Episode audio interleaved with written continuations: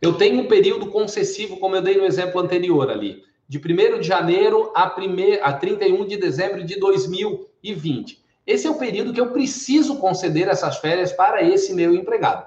Se eu conceder essas férias, que deveriam ser feitas no ano de 2020, por exemplo, e eu só estou concedendo as férias no ano de 2021, janeiro de 2021, eu vou ter que pagar em dobro por conta do que dispõe lá o artigo 137 da CLT, que diz né, que as férias, é, quando concedidas fora do prazo estabelecido no artigo 134, vai ter que ser pago em dobro. Tá, Diogo, e como funciona naquelas hipóteses de que há fracionamento das férias, é, em que parte desse fracionamento foi concedido no período próprio e a outra parte é, aí sim fora do período concessivo ou após o período concessivo correspondente. Eu teria que pagar em dobro todo o direito de férias, todos os 30 dias, e só ou só esse período que os dias que ultrapassaram esse período correspondente a, a esse fracionamento e a época própria da concessão.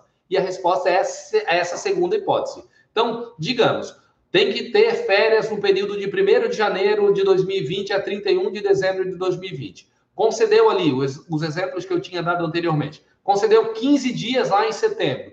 Concedeu mais 10 dias em novembro. Está dentro do período concessivo sem problema nenhum. Faz o pagamento ali daqueles 15 dias mais um terço, faz o pagamento dos 10 dias mais um terço mas digamos que os outros cinco dias do fracionamento, essa empresa só tenha concedido lá no início de janeiro de 2021. Então, esses dias, esses cinco dias, aí sim a empresa teria que fazer o pagamento em dobro por conta de ter concedido as férias fora do período próprio, por conta de ter ultrapassado o período concessivo. Então, o em dobro, o pagamento em dobro, nesse caso, quando há o fracionamento, a gente não vai considerar ou não vai ser exigido da empresa o pagamento em dobro para aqueles fracionamentos que já foram feitos e usufruídos na época própria da sua concessão.